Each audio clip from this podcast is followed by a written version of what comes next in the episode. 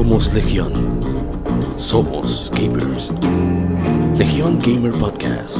El gaming nos une. Las informaciones más interesantes de la semana, fechas importantes de la industria, curiosidades y más.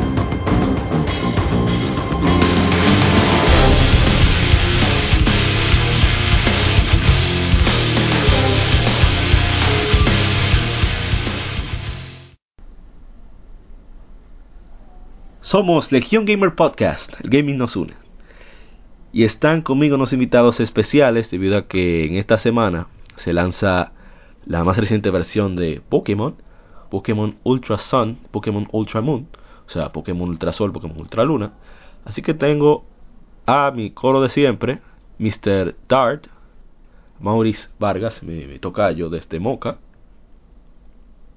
Buenas, buenas noches. Tenemos a Mr. A nuestro, nuestro, nuestro invitado especial de la semana pasada que vuelve en esta semana, Mr. Daniel Arturo Paredes. Buena noche. Y ya que se incorpora en esta semana por Pokémon, está Mr. Lord Sykes, mal conocido como Hardy Reyes. Saludos, saludos. Y uno de los míos, mío mío personal, Mr. Brian Martínez de Martínez Retro Gamers. Buenas noches, un saludo. Y en esta semana vamos a hablar acerca de lo que ha sucedido con noticias más relevantes. Vamos a hablar en jugosidades sobre Pokémon. Y en Gaming Side hablaremos sobre Game, sobre Game Freak. En cuanto al tema de la semana, será sobre los juegos del año y The Game Awards. Vamos a hablar acerca de nuestras opiniones personales sobre el Game Awards en sí, los que tienen en pauta para la premiación, y nuestra predicción general de quién creemos que ganará en base a la popularidad y quién creemos que merece la excelencia independientemente de, de nuestra opinión. Así que primero vamos a comenzar por el vicio de la semana. Vicio semanal.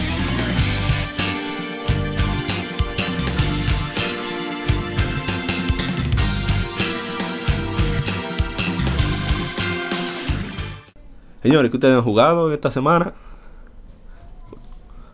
Bueno, yo sigo, yo sigo metiéndole a Mafia 3. ¿Cómo? Está... Después de... Eh, pasó igual que Mafia 2. Después del lanzamiento horrible que tuvo, ya par de parches después, par de DLC después, el juego está jugable. Aunque no le llega a los zapatos a, la, a las anteriores. Ah, bueno, pero algo es algo, o sea, lo han arreglado por lo menos. Sí, sí, claro. Y Mr. Dart, ¿qué ha viciado esta semana? Esta semana he tratado de terminar Persona 5. Tratado, porque cada vez que paso cierto dueño se abre otro. Entonces la historia sigue y sigue. Ya tengo como 140 horas en el juego. Te, están haciendo un Tales of Hearts R. Mm, ah. Por ahí va. Y. Por ahí va. Y un poco de Dragon Dogma. Ah, Dragon's Droga. Ya por fin llegué a donde me había quedado en la versión de PlayStation 3. Ah, nítido. Y Mr. Sykes, ¿dónde va? Hardy. ¿No hicieron bueno, nada? Yo, sí, le, pero, o sea, me he dedicado más a jugar con el squad en Fortnite y Battlefield 1.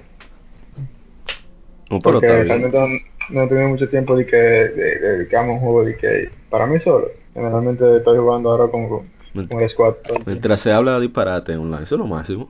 Para eso son los Exacto. online. ¿Y usted? Sí, eso lo, ¿Mm? No, ¿qué iba a decir online. Sí, para eso, Sí, es sí. para hablar disparate y inventar, inventarle la madre al compañero. no quiero tú sabes nada. Y Mr. Brian, ¿qué usted ha jugado?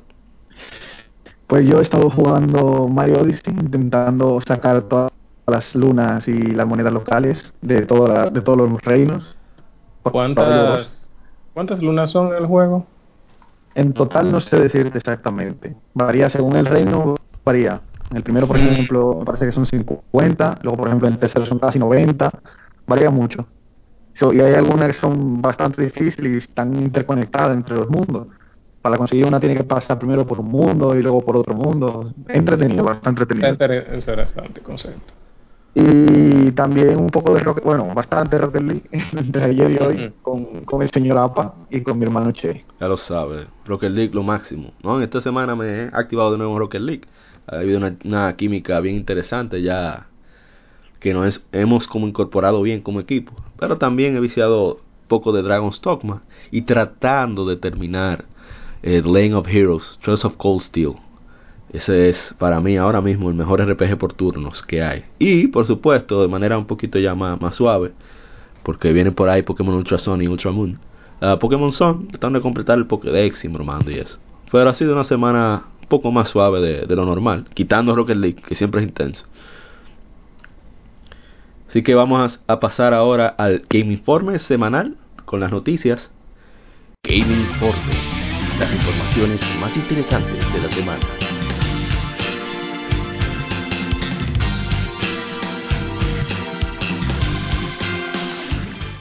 E iniciamos con que Noctis Lucis Kaelum de Final Fantasy XV entra al ring de Tekken 7 portando su emblemática Engine Blade.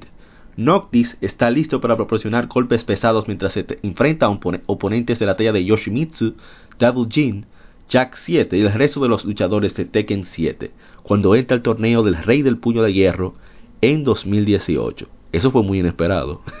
Yo no esperaba eso, ¿no? No, sí, eso bueno. fue, eso vino de, de left field, ese, ese, pues yo estaba pensando que después de Akuma y de Gibbs Howard, yo pensaba que iban a meter a alguien también de un fighter también. Yo estaba, yo estaba metiendo, yo estaba apostando por por Hayabusa de, Sí. de Rorai. Sí, porque ellos, ellos ya han tenido muy buenas relaciones con Tecmo y, y Bandai Namco últimamente. La, las One Piece eh, Musou fueron publicadas por Bandai Namco, pero desarrolladas por Koei Tecmo. Entonces, como que era el paso lógico. O no Sí, sé, pero- otra otra de las tipas de de, de también, cualquiera. La, la misma Kazumi podría estar. Sí. Pero trajeron un tigre que usa espada a un sitio donde la gente se da un golpe con la mano. Sí, porque eso lo veo un poco ilógico. Porque si fuera Soul Calibur, eh, cuando uno veía en las versiones de, de GameCube, PlayStation 2, todos tenían armas y van así. Pero aquí, que Tekken, que es de puño y patada y Notice es con armas. No, ya lleva la de ganar ya, desde que entró. Yoshimitsu está ahí, él lo suena. Yo, Yo mucha creo que eso gente- es mm, Mucha gente esperaba, bueno, no mucha gente, sino un pequeño porcentaje que de lo que disfrutamos Yakuza. Un grupo de Yakuza, casi la mitad, estaban, estaban jurando que era Kazuma Kiryu que venía, pero vamos a ver qué pasa. Ahorita salen dentro de la Live 6. Bueno, la siguiente noticia. tenía- ¿Cómo, cómo? Creo que yo, yo, yo tenía en mente. A mí hasta se me olvidó. No, ya dale para adelante. Ok. en la próxima noticia tenemos a que Falcon lanzará Lane of Heroes Trails of Cold Steel 1 Kai Torch Academy 1204 para PlayStation 4 en Japón este 8 de marzo de 2018. Costará unos de 3.980 yenes en físico, 3.500 yenes digital. Son como cerca de 40 dólares aproximadamente y 35 dólares en la moneda estadounidense. La Mm, primera pensaba copia... que el- Sí. Eh, ¿Tú pensabas que venían los dos juntos? ujú. No, la van a tirar aparte, quieren cuarto esa gente. Quizá aquí, cuando la tire Exit, esperemos que, que así sea, eh, si lo veamos, que es eh, un combo, por lo menos a 60 dólares los dos o algo así. Las primeras copias del juego incluirán un jacket temático de, clase, de la clase 7. Título es una rema- remasterización del original que saliera en 2013 para PlayStation 3 y PlayStation Vita. Y será compatible con los archivos de guardado del juego original. Además, agregará 4K, 60 cuadros por segundo, para la gente con PlayStation Pro, con unos juegos con unos super graficazos que ni llegan a ser shade, pero, ¿verdad? que aprovechen su Pro. Eh, super High Speed Skip para que, duplique la velocidad de los eventos y las conversaciones. Y también que duplicar la velocidad de las batallas. Va a tener una mejor calidad de sonido y par de aditamentos visuales más. A la vez, Falcon también anunció en su reporte financiero que ellos planean lanzar la siguiente entrega de Trails of Cold Steel en PlayStation 4 antes de septiembre de 2018. O sea, sería Trails of Cold Steel 4. Sería la primera vez que una de las subsagas llega a la cuarta entrega, Dart, ¿o no? Sí. Nunca se había visto. Bueno, ojalá y les Mm. vaya bien. Parece que les está yendo muy bien. O sea, por lo menos han cumplido con las expectativas con las ventas de Tales of Cold Steel 3 que están yendo tan de lleno con el PlayStation 4, creo yo. Le ha ido bien a, estas, a este linaje, por lo menos. Sí, no, o sea, ya. las otras subsagas, no, ya con, con solo decirte que las subsagas se han quedado en, en Japón, que no han llegado aquí ni siquiera. Sí. Y esta por lo menos tiene garantizada que las siguientes partes vayan saliendo. Así mismo, no, y es una, un chance para que por gente que no o no tiene PlayStation Vita o no probó la, la saga por X o Y razón, eh, que lo le dé un chance. Si le gustan los RPG clásicos por turno. Dice Ujú. que Ha- Harley le ha dado un chance, ¿verdad, Harley? Bueno, realmente no le he dado el chance todavía, pero he oído tan, tantas cosas buenas del RPG, y, incluido que tú acab- eh, dijiste hace un momento que era el mejor juego, o sea, el mejor RPG por turno que te había jugado. Hay que darle su chance. Yes. Lo único que sabe que hay que aguantarse porque con tantos juegos y entonces uno No, no, acaba el- eh, uno cuando tiene que comprar la otra ya No, esta, esta época es terrible. Dios mío, la época No, del backlog. demasiado fuerte. Y siguiendo con otra noticia, un demo de Yakuza Kiwami 2 será lanzado en la PlayStation Store japonesa el 22 de noviembre, según revela la más- el más reciente número de Famitsu, la revista más famosa de Japón. En la última información, va, el juego va a tener unos puntos de juego, play spots, incluyendo un estudio de fotografía gravure para lo maniático. Va a tener una Cyber Trooper Spiritual On en Arcade Club de Sega. Eso me imagino que es algún tipo de, de juego, porque algo que tiene Yakuza interesante es que ellos incluyen juegos clásicos de Sega. Ellos meten juego en el juego. Sí, por ejemplo en la Yakuza 6 está Virtua Fighter 5. Una cosa de loco. ¿En cuál Yakuza que está Afterburner? La de nave. La de La de los aviones. La de los aviones, mm, yo creo que es en la 5, no estoy seguro. O en la 4, no me acuerdo. Ok. En Kiwami no sé cuál está, pues no, no lo he jugado todavía. Ese es parte del backlog. Eh, y va a tener, claro, el clásico karaoke. También va a tener una arena que incluye algunos personajes clásicos como Keiji Muto, Masahiro Chono, etcétera, etcétera, etcétera. Y Yakuza Kiwami 2 saldrá en PlayStation 4 japonesas el 7 de diciembre. Eso nos dice la diferencia del mercado de, de- entre el público occidental y el público japonés. A los japoneses no le sacan demo y hay problema. Tú le puedes tirar todos los videos que tú quieras y no le van a hacer caso. Así son. Y en otra noticia, vamos con nuestra querida Capcom, digo Capcom. La semana pasada Capcom confirmó que están desarrollando títulos para Switch, previstos a lanzarse en abril de 2018, incluyendo la serie de Ace Attorney. Hace poco Kotaku de Reino Unido reporta que tres títulos de la saga están siendo planeados para Switch, citando dos fuentes independientes. El primero corresponde a una compilación de Phoenix Wright Ace Attorney, Justice for All y Trials and Tribul- Tribulations. El segundo dice ser una compilación de Apollo Justice, eh, Dual Destinies y Spirit of Justice. El tercero corresponde a una nueva entrega de la niña principal, planeado a ser publicado de manera global en Switch y smartphones a finales de 2018. Se dice que posee cinco títulos, perdón, cinco casos de lanzamiento y tendrá a Phoenix Wright como protagonista. Eso de cinco casos de lanzamiento me preocupa muchísimo, conociendo a Capcom. Mm, Muchísimo, muchísimo me preocupa. episodio. A vender Ujú. episodios. Ya lo sabe, va. DLC por un tubo. Y mira que a mí me encanta esa saga. ¿Algo que agregar? es, es Esa, bueno esa que- gente que- le están sacando el jugo a ese- juego. Estamos hablando que las primeras tres salieron fue en Game Boy Advance, Sí. en 2001, 2 y 3. Luego sale el Nintendo DS, lanzan los mismos juegos en DS, le ponen como un, un caso extra, más dos. Y, así fue solamente a la primera el caso extra. Solamente. A la primera. A las otras no le la primera. Oye, por verle Yes. un lado positivo, eh, por lo menos están sacando remaster para Switch. Ah, no, eso es normal. Eh, Capcom tiende a siempre, y más ahora que como en la situación económica que ellos se encuentran, a lanzar muchos refritos lo de ellos.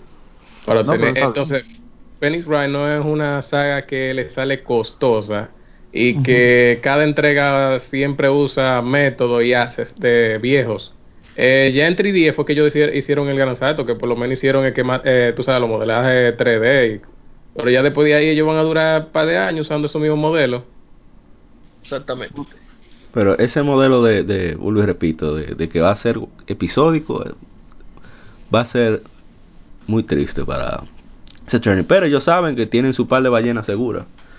Eso Ah, no, eso sí.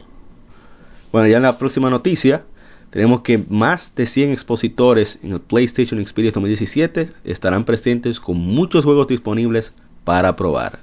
Y estamos hablando de juegos como Dragon's Crown Pro, DJ Mass Respect. Yo estoy loco por Dragon's Crown Pro. Que se arme el vicio de Dragon's Crown otra vez. Ryan, tenía que comprar Dragon's Crown, vamos a tener problemas, tú no compras eso. Yo voy allá y te... A ver. Vamos a ver, va va a haber que comprarlo así.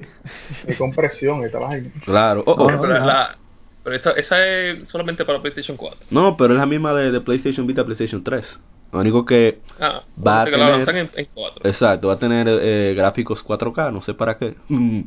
gráficos 4K, eh, va a tener ver- música para, para ver a la, a la- eso es para ver a la, a la, a la bruja, mijo. y, y, y a la Amazona, más Y a la. Amazona. Va a tener también que va a estar disponible eh, Guacamole 2. Va a estar. Bien. eh, Fighting X Layer, va a estar disponible Lost Soul Aside, que dijimos eh, de- del coreano. Ese juego me llama muchísimo la atención. Estoy esperando a ver qué, qué queda. Eh, va a estar Shadow of the Colossus, el, el remake. Otra vez. Pero a mí me interesa mucho que va a estar Yakuza 6, The Song of Life. Yes. Yes. Aunque van a estar un reguero de juegos IVR que a nadie le importa, pero ellos van a ponerlo como quieran en el bendito en esta presentación.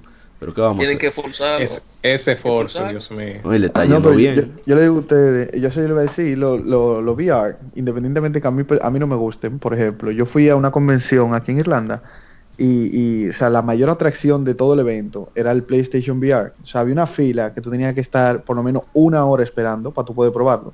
Ay, Dios mío. Sí, porque tú sabes que ese, ese tipo de, de, de aparato, el gimmick ese, siempre atrae a la gente que no jode ni con gaming.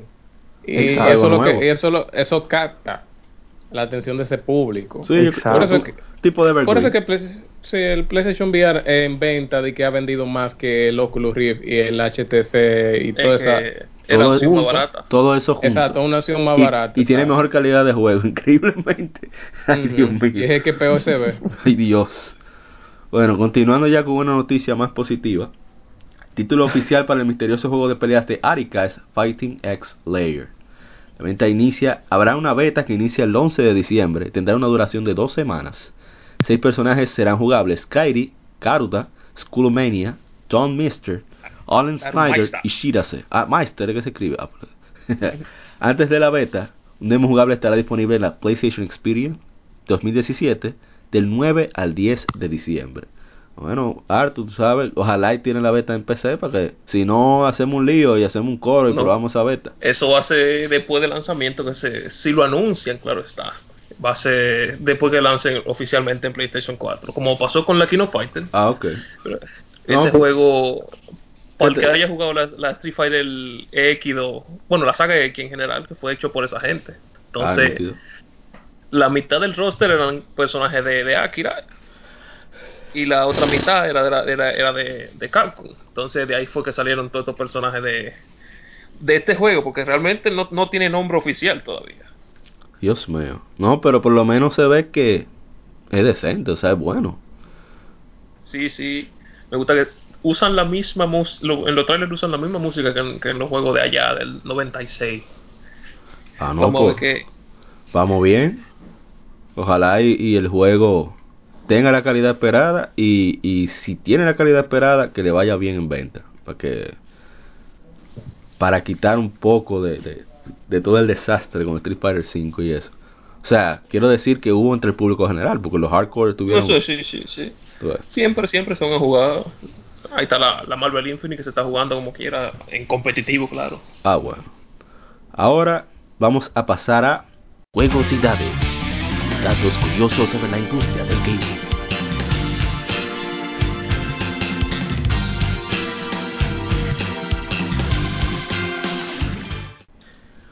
Juegosidades. Y en esta, en esta ocasión hablaremos sobre Pokémon, ya que se lanzan, bueno, se lanzaron ya las versiones de Ultra Sun y Ultra Moon.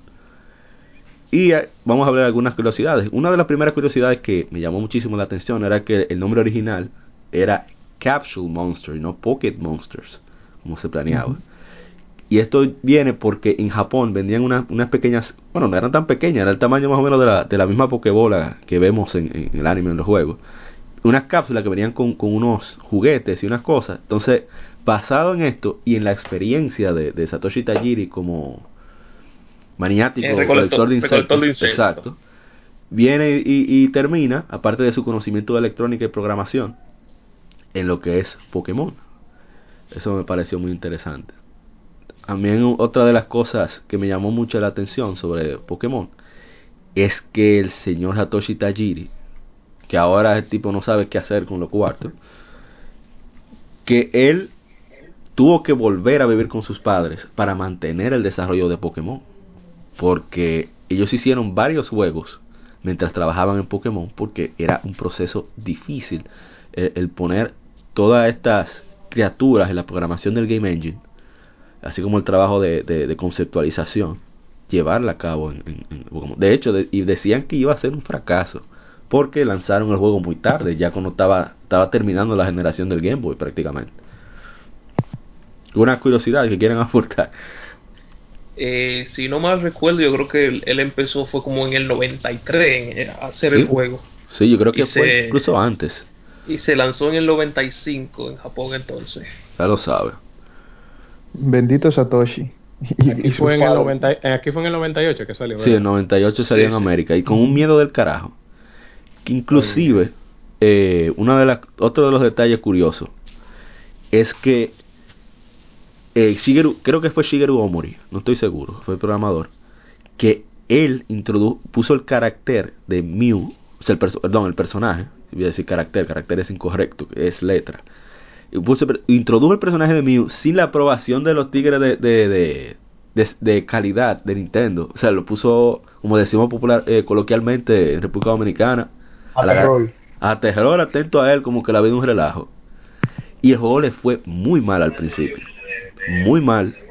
Y no fue hasta que dijeron, no, pero hay un Pokémon que hay que ser un bacano para conseguirlo. Ahí fue que el juego vendió. Todo lo que no vendió como en un año, lo vendió en un par de semanas. Ay, ay, ay. Nada más por ese vea, a la reto. gente le gustan los retos. Sí, no, y ¿sabes? son enfermos con eso. Jesús, Para dejar de tiempos inmemoriales. ya lo sabes. Y ellos hicieron muchísimos juegos mientras estaban eh, haciendo Pokémon. Yo creo que tendríamos que mezclar. Bueno, no, sigamos con las juegosidades. ¿Alguna otra cosa que quieran aportar? Porque Pokémon tiene demasiada cosa extraña. ¿Qué uno, no puede, qué uno no puede decir de ese, de ese juego? O sea, se ha dicho demasiado. Para comenzar, la mayoría de los que están aquí yo lo conozco, o sea, por ejemplo, a APA lo conocí por los Pokémon, la lo mayoría de mis amigos por Pokémon. Y fue prácticamente con esos juegos que, con esos juegos de, de- de ese tiempo. O sea, como había obligatoriamente que, que usar cable link y cosas. Era obligatorio, obligatorio tú buscar tu coro con quien tú jugabas, con quien tú ca- intercambiar Pokémon y compartir.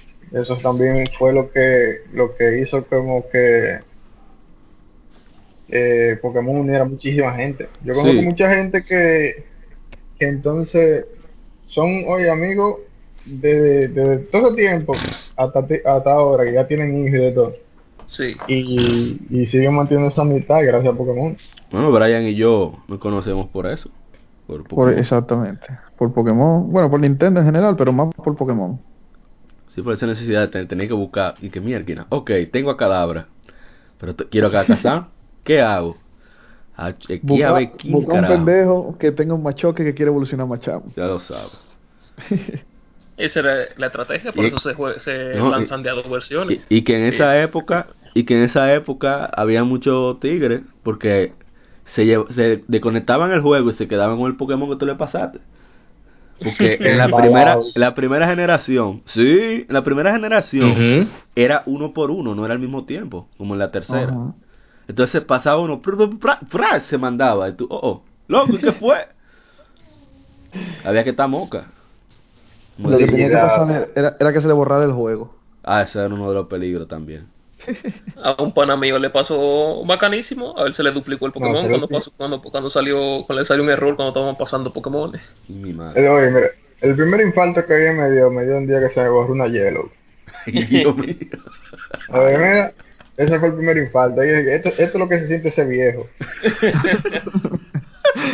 No, uno lo pasa mal con esa cosa. A, a un amigo de nosotros le borraron, le borró su hermanita, le borró una rubí con 500 horas. Yo fui el boque chivo. Yo asumo la culpa. Pues yo lo dije con tiempo.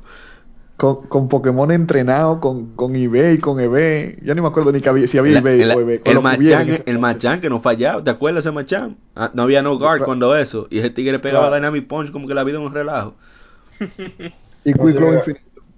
Ah, sí. una cosa, hay, hay EV desde la primera generación, lo que pasa es que prácticamente eran cosas que la gente no sabía, o sea, Exacto. o sea eso muchas cosas que No, son, No, no, eso está bien, eso está bonito. Yo lo que no entiendo es cómo la gente se enteró de mi signo si el internet no se usaba casi.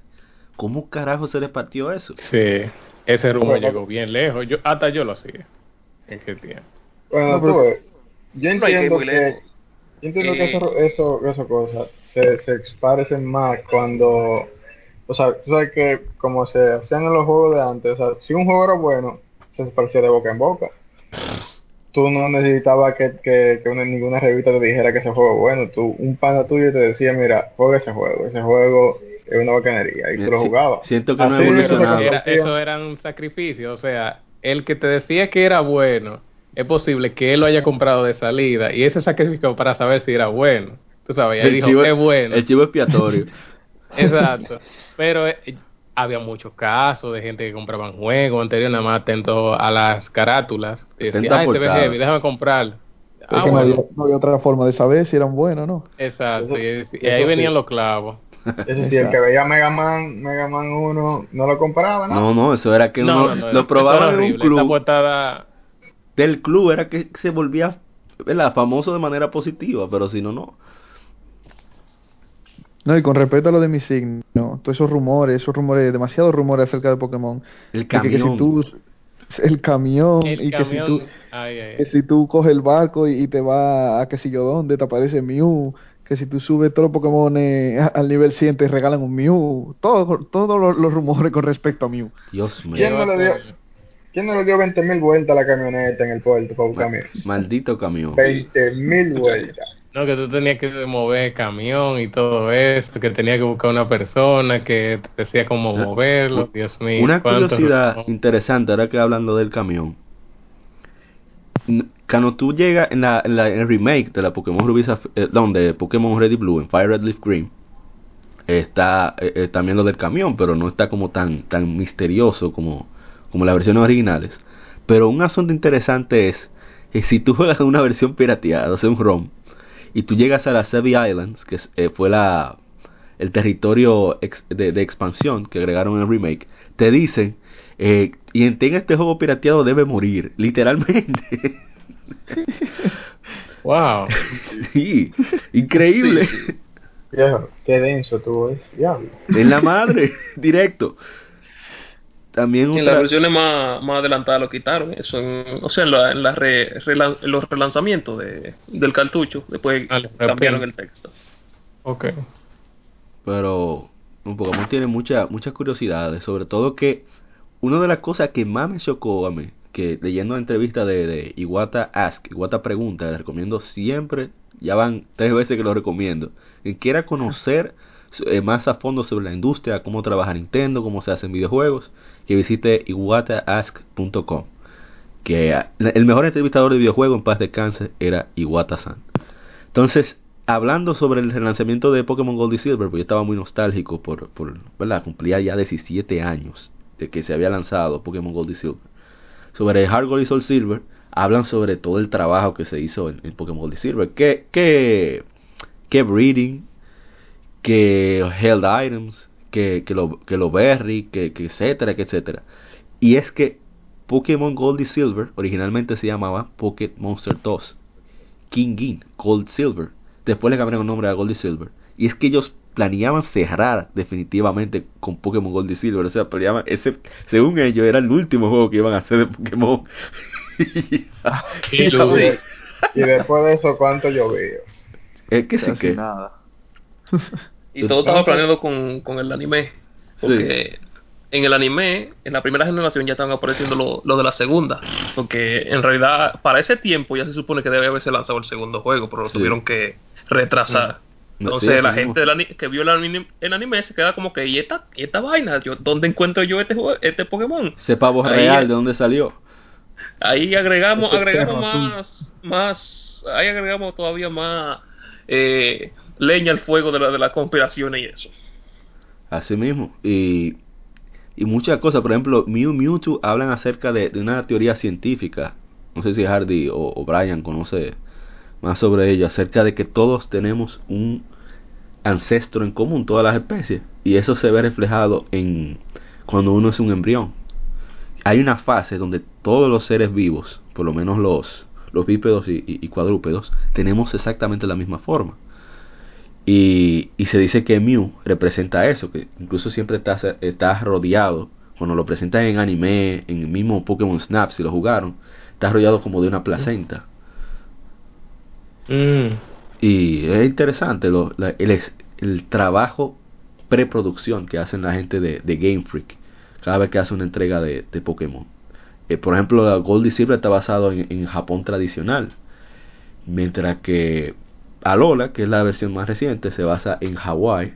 Y cada región que se basa en, en, valga la redundancia, una región diferente, ya sea de Japón o de alguna parte del mundo.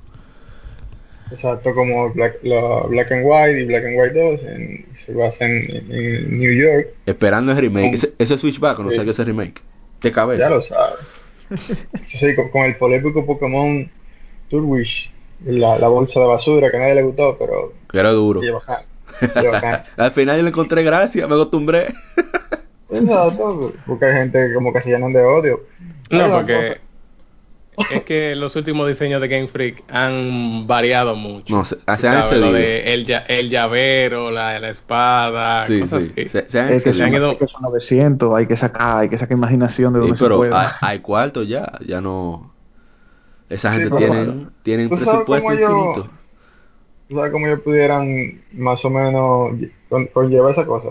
Por ejemplo, hay muchísimo talento en el mundo y ellos pudieran abrir como que como si fuera un concurso para que ilustradores hicieran, por ejemplo, diseño de Pokémon, porque hay muchísima gente Talentosísimo. talentosísima que hacen un- unos artes, muchachos, que tú dices, concho, parece de verdad, o ese debiera, Está- debiera ser no, de tú verdad". dices está mejor que lo que me tiraron. Exactamente. Eh, yo Como el famoso recuerdo. caso de Alola, Alola Persian. ¿Tú, tú has visto un gato con, con papel? No, no, eso es una exageración, realmente. Yo, yo recuerdo ahí cuando salió Nino Kuni en el PlayStation 3 que mucha gente decía, mira, tiene los los Pokémon, le decían entre comillas, de Nino Kuni, se ven mejor que la generación que estaba actualmente de Pokémon. Había mucha gente diciendo de que, mira, por lo menos ellos tienen imaginación para hacer eh, las criaturas de ellos. y Game Freak eh, debería inspirarse, aunque sea de ellos. No, pero eso lo Porque de había, pol- había polémica. eso de concurso debería ser lo que ellos hicieran, aunque sea de vez en cuando. No tiene que ser todo el tiempo, pero de vez en cuando. Porque Pero Sí. que hay otras compañías que lo hacen, por ejemplo, las- Capcom hizo eso.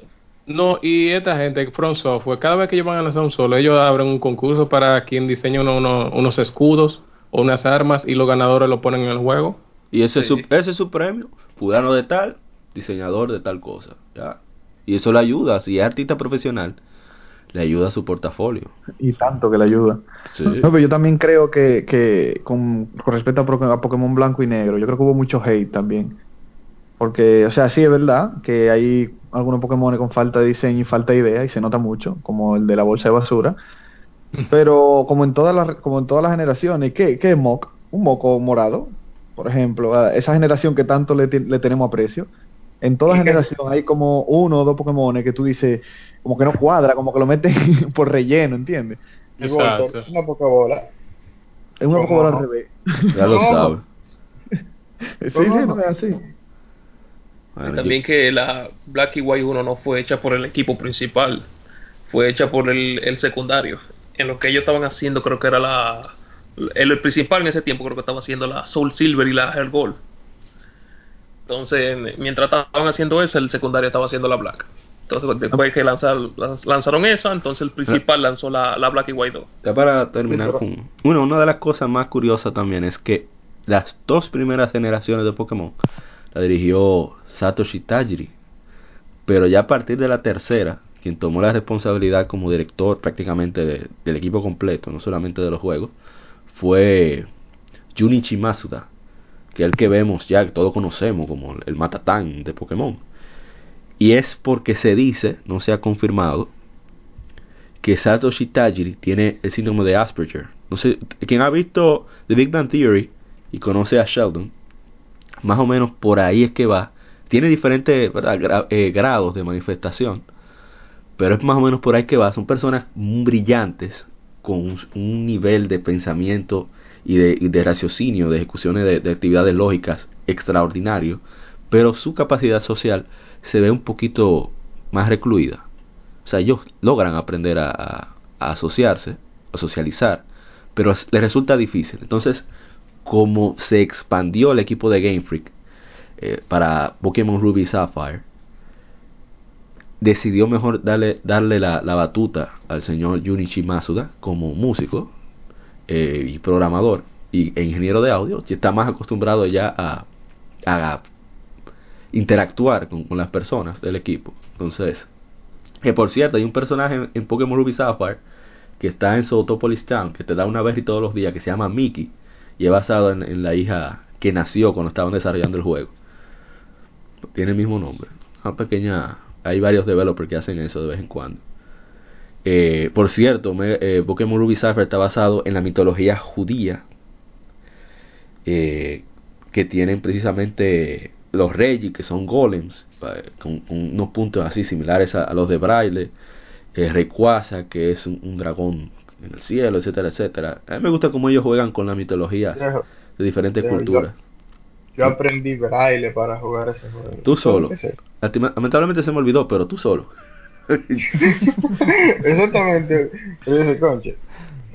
Y realmente, o sea, y era, y era emocionante tú tener que descubrir ese misterio que era, que, o sea, de, esa, de, esa forma, o sea, buscar una forma externa de, que no tiene que ver ni siquiera con, con, con juegos, sino... con algo útil en la vida real. No, eso es como cuando en la Silver, eh, la Gold Silver, lo, lo uno. Sí. O sea, que uno tenía que estar. Ya, yo recuerdo que yo completé la abecedario. Y yo. y hasta la Hard Gold Silver lo hice. Que por cierto, el baile fue una exigencia de Tajiri, ahora que recuerdo, otro, otro dato curioso. Bueno, yo creo que ya hemos abundado bastante. Ah, bueno, ya para concluir, si alguien quiere decir algo sobre las versiones, una pequeña, las versiones de Pokémon, una pequeña interrupción eh, normal en la hispanidad. Dígale, Brian. Eh, ser hispano es eso es, un trabajo. Pues sí. Exacto. Eh, no que como ellos mm. siempre integran cosas de diferentes regiones. Otra vez viene. No, eso es bueno, cómo juegan con la nostalgia. Eso, por ejemplo, en, Mario Odyssey también lo, lo, han hecho mucho. Y eso se, se ve que funciona, sobre todo en Nintendo porque la, la, gran mayoría de consumidores de Nintendo somos, somos muy nostálgicos y cada vez que vemos algo con, con relación al pasado no, no, nos emociona y decimos wow.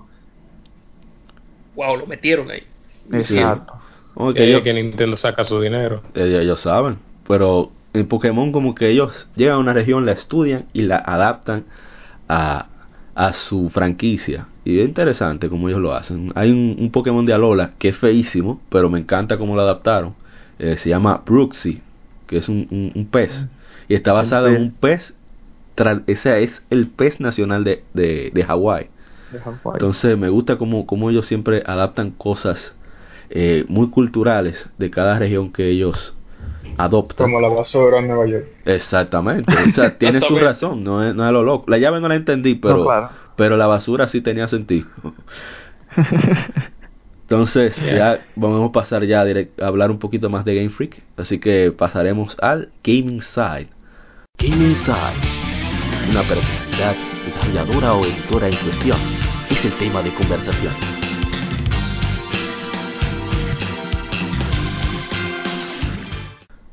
Eh, Game Freak, que se establece, que inicia en 1989 como una revista de videojuegos por Satoshi Tajiri y su, amigo Ken Sugimori. Ellos eh, hacen análisis de los juegos hasta que en un punto deciden comenzar a hacer su propio juego porque como que no había lo que ellos buscaban en la época. Entonces basado, como habíamos dicho anteriormente, en todo su asunto de, de coleccionar insectos de Tajiri, idean el concepto de, de Pokémon. Entonces, ellos inician oficialmente desarrollar juegos a partir de 1989. Ya Pokémon, en los 90, eh, es cuando inicia ya a elaborar el concepto y le da, le dice popularmente pichar, pitching, eh, lanzar el proyecto a Nintendo, eh, le dan algunas pautas. Miyamoto es quien más ve fe en el proyecto e incluso, e incluso le aconseja que le hicieran dos versiones para que la gente tuviera la necesidad de, tener que compartir. Ya por, por, la popularidad del cable link con Tetris, todos los Game Boy de antes, el, el ladrillo, venían con su, con su Tetris. Todo el mundo se pajaba ahí. Un saludo a, a, Carlos José Chailo, que él y yo en esa época de apagones nos íbamos matando en Tetris, mandándonos bloques. Y nosotros también en 10. Ah, verdad. Nosotros jugamos Tetris 10, lo máximo, de 10 ahí. y la de bloque. No, no, me hables de eso. La última vez que yo jugué esa Tetris 10, me metí al online, me salió un japonés ahí, loco. Mira. No, japonés no, nunca japonés. Siempre clásico japonés. Loco, Loco, yo creo que esa mano salió en Xvideo o algo así. Porque, Dios mío.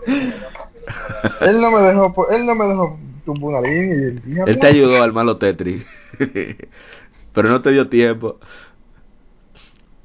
Bueno, continuando con continuando no, con no, Game Freak. no te dio no tiempo. chance, continuando con Game Freak.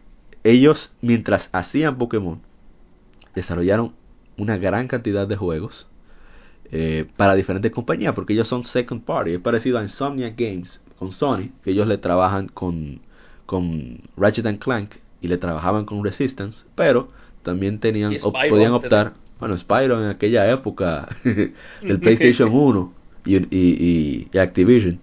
Digo, era de Vivendi Universal, era, ¿no? Sí. Eh, s- no, no era, no era eh, Crash, que era de Universal. Sí, también los dos eran de, de- de Los Universal. dos. Después que eh, Activision se los compró.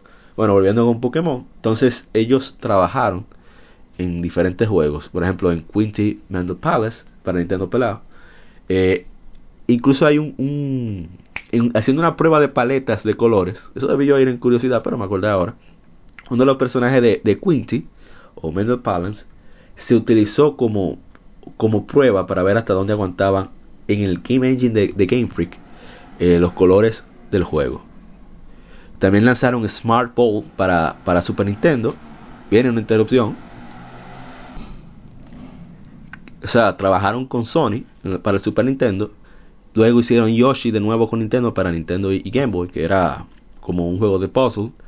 Eh, Mario y Wario la hicieron ellos. Puzzle Man para Sega en, en el Genesis. Y así sucesivamente mientras trabajaban en Pokémon. Eh, ese personaje de, Sega, Pulsman, de, de él fue que se basaron en hacer este Pokémon que salió creo que fue en la quinta generación, que ahora está en el Pokédex. Eh, ¿Cómo que se llama ese Pokémon? Eh, que es rojo, eh, que es eléctrico. Eléctrico. Rojo. El que lo ponen, el- en el que está en, en, en el Pokédex ahora, en, en, la Lola. Rotom. Eh, sí, sí. Ah, Él ¿sí? Está, ba- está basado en, en, en Pulsman. El juego Que de- por cierto, de- el- hay un tema de, de un stage de Pulseman, que es el que se utiliza como el tema de, de- del rival de, de Pokémon de Hoenn, de Bar Barry era que se llamaba, el rubito, Mm, eh, de Wally, creo. Wally, creo yo que era Wally, Wally. o si no era Wally. Barry en la cuarta generación, uno de los dos, no estoy seguro, es el, el tema base de del rival en, en esa época, o sea, pa- sabes, rehusando y sacando de abajo, como, como dicen. Nadie, nadie, nadie se da cuenta. No, hombre, no. Que sea, lo tryhard nada más. Eso yo está viendo videos del. Después sacaron la de Pokémon que hicieron muchísimos éxitos y todavía hoy en día están bateando como cosa loca. Ellos lo tiraron uno, uno, ellos tiraron también Drill Dozer para Game Boy Advance. Ah, sí, ¿verdad? Que fueron Ese juego rarísimo y muy bueno que Sí, sí, Drill Dozer, definitivamente uno de los juegos más extraños. Y recientemente para, para PC, Xbox One y PlayStation 4, ellos lanzaron Tembo, The Badass Elephant, uno de los nombres más extraños que yo he leído en mi vida. pero di que el juego es decente, no di que gran cosa, pero entretiene. Y lanzaron en este año para PC Giga Breaker. No tengo idea de qué trata. Pero es un trabajo de Game Freak para una plataforma en la cual es extraño que hagan un juego solamente para ella. Para o Windows. Sea que tiene que ser, o sea que tiene que ser raro, como quiera. Sí, no, yo. Porque, entonces, porque estamos hablando de que lo que son conocidos son Pokémon, por ejemplo, la Yoshi, la Mario Wario, pero entonces lo que no son muy conocidos son raros. Definitivamente, concuerdo. Eh, las la Pokémon, bueno, ya me imagino que para el Switch, con una nueva versión de Pokémon, que ellos estaban buscando mucho personal que haya trabajado en, en PlayStation Vita y en, otros aparatos para, ¿verdad? Por el mayor specs que tiene el Switch. Espero que hagan su, sigan con, lo, con la línea de remakes eh, por generación. Que... Sí, y principalmente, lo primero que yo estoy esperando que hagan, por ejemplo, en la versión de Switch, es que por el amor a Cristo, esa gente escalen bien los modelos, porque el que ha jugado la, la Sun and Moon o la, cualquier versión de 3DS ha visto que cuando tiran un Wyler, el Wyler casi no la- tiene el tamaño no, que debería, no, pero no, tú sabes, pero, pero no sé, pero en- por ejemplo en XY y en y en Alpha Sapphire y Omega Ruby no se notaba mucho el, el, el cambio de, de, de tamaño porque no estaba el entrenador detrás. Ahora en Sun and Moon y Ultra Sun and Moon, tú ves este, este Pokémon, por ejemplo, Groudon, que tiene 3 metros y pico de altura, tú lo ves que el carajito es del tamaño de él. Y tú te quedas como que, ok, yo estoy jugando con Sí, un... eh, es una de- visual que ellos pueden trabajar porque la gente de Media Vision, que fueron los que hicieron Wild Arms, que hicieron... ¿Cómo se llama de estrategia que salió recientemente? Eh... Ay, Dios mío. Summon Night 6. Y también hicieron la Digimon Story, Cyber Sleuth. Ellos en Digimon, tú si el Digimon es gigante, el chamaquito se ve chiquitito. y el otro Digimon también.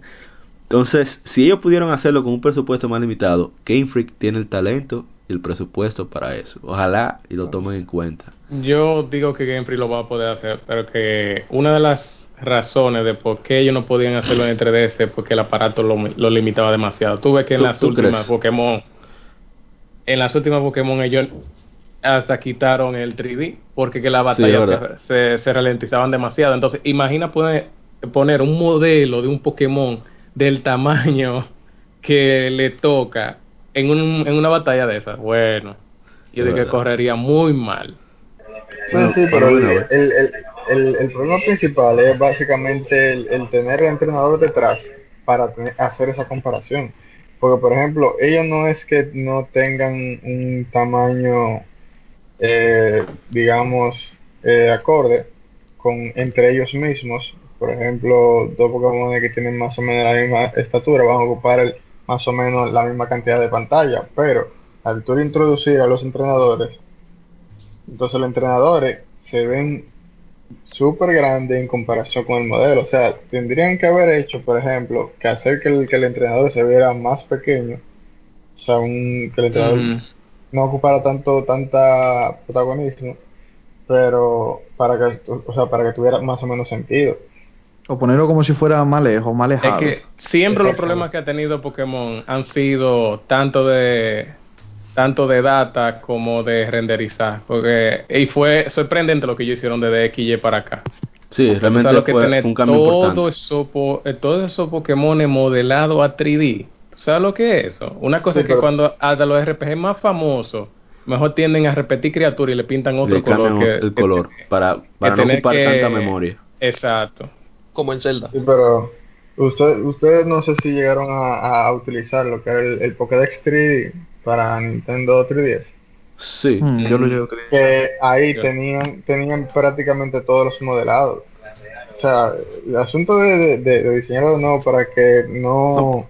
No, porque no, O sea, no es, para que se no es tanto el, no es tanto el diseño, es el, el que lo pueda correr el, el, el Exacto. 3DS. Exacto, pero yo entiendo, que, o sea, es lo que estoy diciendo, o sea, que, eh, que ellos tienen la base, o sea, porque ellos se dedicaron. Ese Pokédex incluso tiene mejor, mejor, eh, o sea, los Pokémon tienen mejor gráfica, textura, eh, se ve mucho mejor que, que los últimos juegos que han tirado cartas de ese.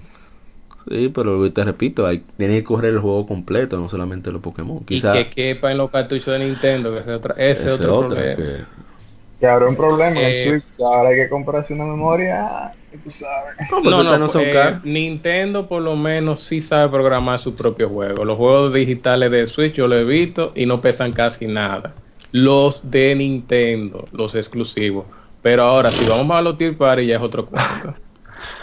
La WWE, por ejemplo, necesita obligatoriamente tarjeta SD. Obligatorio, te ponen el cartucho. Necesita un, un, una tarjeta SD. La Doom Eso lo, está, lo estábamos discutiendo.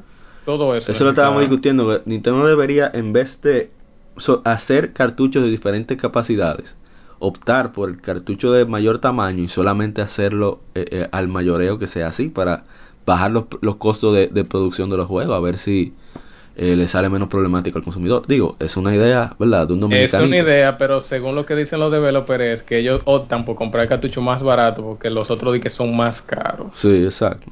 Bueno, ya... Son mucho más. Nintendo tiene ese, problemita del Nintendo 64. Que, no, pero por lo menos... Eh, los, los cartuchos se lo venden muy caro. Yo creo que ya. Esperen su, Switch XL. Desde luego que. desde luego que, que, podemos decir que en Pokémon van a resolver eso con el Switch, eso seguro. Ese, el Switch tiene buena capacidad, tanto de procesamiento para manejar ese tipo de juegos y, la y, y, el espacio. Y el espacio eh, hay suficiente. Y bueno, en caso de que no quepa en el cartucho, que se supone que debe caber, nada, baja, baja parche. Ahora, hay otro, hay, hay, hay otro problema el online es de pago ahora. Oh, pero eso es parte del negocio. Yo sé. Sí, pero lo free, lo que estamos acostumbrados a jugar Pokémon free. free. Exacto. Va a ser un cambio. Bienvenido al siglo XXI. Cuando, vienen esos tipos de servicios, yo nada más eh, yo nada más pienso una cosa. Nosotros somos ya personas que muchos de ustedes deben estar trabajando y todo eso y pagan servicios como sus celulares que cuestan mucho más caro que que hasta los mismos servicios de, de, dígase, de PlayStation Plus y todo eso, al año pagan más dinero en sus celulares que otra cosa. Entonces, por ejemplo, porque eh, Nintendo va a vender su servicio a cuánto? ¿20 dólares? ¿30 dólares? 20 dólares. 20 creo que dijeron. 20 al año. 20 dólares, tú nada más, tú nada más lo piensas y tú, y tú eso lo multiplicas y lo divides entre dos y tú dices, ah, yo voy a estar pagando por este servicio online. Tanto. Eso está en un hasta un juego te sale más caro que ese tipo de online. Sí, el detalle que yo estoy pensando que lo voy a desperdiciar. O sea, yo estoy seguro que cuando llegue el momento yo voy a pagar y después cuando llegue la Pokémon, por ejemplo, tú sabes que viene el periodo del hype. Sí. Y luego viene el periodo de sequía que tú te olvidas de que tú se te olvida todo que tú tienes eso. Entonces, no, no, pero, pero que es algo no es que digamos mucho, porque yo pago PlayStation Plus y yo no sé de que alguien que juegue mucho online y ese servicio es, dime tú, si yo pago 60 dólares y eso multiplicado y llevándolo a pesos dominicanos son como 200 y pico de pesos, yo creo que gasto más dinero en casi 3 mil, casi 3 mil. Pero, pero hay, otro, hay otra ventaja, por ejemplo, tú tienes juegos que, bueno, vamos a ponerlo así, yo puedo durar un mes que no uso el Plus, pero ah, ese mes agarran y me regalan un juego Ah, eso sí. Eh, yo soy más de los que juega más de los juegos que me regalan del Plus y uso el, el guardado en la nube. Cada vez que termino de jugar un juego mío, y, los el descuentos. lo subo. No, pero vamos ah, a ver. Vamos a ver cómo sacarán el servicio, pero no estamos saliendo de tema. Estábamos hablando acerca de Game Freak y creo que ya hablamos suficiente sobre lo mismo. Esperamos ver cómo qué sacarán con las Pokémon eh, de Nintendo Switch, eh, que ahí tienen que sacarle jugo a las posibilidades del aparato. Y algo que me gusta mucho de Game Freak es que ellos siempre saben jugar con la, con la tecnología de comunicación de los aparatos. Ni Nintendo los usa así. Alguien que me corrija. Era en el Game Boy Color que tú podías usar el infrarrojo del Game Boy Color con Pokémon. Sí. Inclusive también en, el DS se usaba el infrarrojo. Con, la, la, Gold, la, Hard Gold y Soul Silver eh, utilizaban con el Pokewalker. Ah, mira, me acordé de otra curiosidad, que Tsunekazu Ishihara tenía un, un juego, no me acuerdo cómo se llama, que era como de, de con un pedómetro que entonces te, le contaba las calorías que tú gastabas, a él se le perdió. Eh, pasaron varios días y lo encontró cuando estaba paseando a su perro. Y estaba bueno, era splash proof, o sea, aguantaba lluvia y eso. Y él dijo, conta, le déjame integrar eso a Pokémon. Y ahí salió el, el Walker que a nosotros, que, que nos incrementó bastante el precio del juego cuando salió aquí en, en América. Por ese paquetaje. Bueno, en fin, eh, ellos siempre integran cosas. Ah, que te iba a decir sobre el infrarrojo en, en Black and White. Sí, en Black and White, por ejemplo, quisieron, o sea, implementaron lo que era el infrarrojo, que tú podías hacer trades eh, solamente juntando un poco la- las dos consolas y tú podías hacer trades sin tener, sin, sin tener que usar el Wi-Fi, digo, o sea, el, el wireless de, la consola. Yo llegué a usarlo un par de veces solamente pa- para probar la tecnología, pero no se usó mucho ya que realmente la, la persona no, no le... O sea, utilizaban el, el, el wireless más que nada. Claro, el wireless es mucho más Mm, cómodo. Claro. Eso fueron tecnologías que se implementaron y después en las revisiones se quitaron. Incluso hasta el, el PSP tenía el infrarrojo y en las revisiones se lo, re- se lo removieron. El Por cierto, 3DS yo tengo- no tiene. Yo tengo mucho mucho hype con la Pokémon S de Switch porque la están desarrollando los desarrolladores duros. Dejaron la, la Ultra Sun y la Ultra Moon, digamos, para los más novatos. Como Sí, al el equipo, el equipo secundario. Exacto, como, como cuando estaban haciendo la Hard Gold y Soul Silver. Si sale la mitad de buena que esas dos, ya yo me doy por satisfecho. Vamos a ver, ojalá, Potencia hay de sobra ahora. ojalá y tenga Esperemos, mucho contenido, mucho contenido, lo que a mí me interesa, que me sorprenda como en Black and White, ojalá. Eso esperamos. Game Freak es, es muy talentoso, por lo menos con un Pokémon que no sale con extrañeces. Eh, pero nada, lo mejor para ellos. Bueno, ahora vamos a rápidamente a las Gamefemérides. Gamefemérides. Aniversarios de juegos y consolas.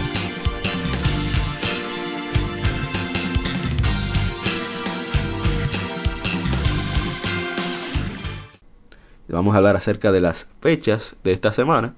Eh, hace 17 años salió Final Fantasy IX para PlayStation 1, una de las más queridas por la gente porque mantiene su, su estilo clásico. Principalmente. Ese fue el, el, el boom de, de, de la 9 principio, eh, en PlayStation. Porque la 7 y la, y la 8 se Salieron mucho. distanciaba bastante, se, se distanciaba ba- bastante de la de las originales. Entonces, la 9 fue como un throwback de nuevo a la a los originales. Entonces, que- Sí, pero tuvo mucho hate el juego. Recuerdo Sí, que Con la había crítica sobre todo. Sí. Que tú sabes que Final Fantasy 7 y la 8 llevaban Un estilo un visual. slam, sí. exacto, Un un estilo estilo- visual más adulto, no Casi sé, más realista. moderno. Sí, sí. Entonces, No cabezón. volver a lo, exacto, volver a lo, a, a lo clásico generó mucha polémica.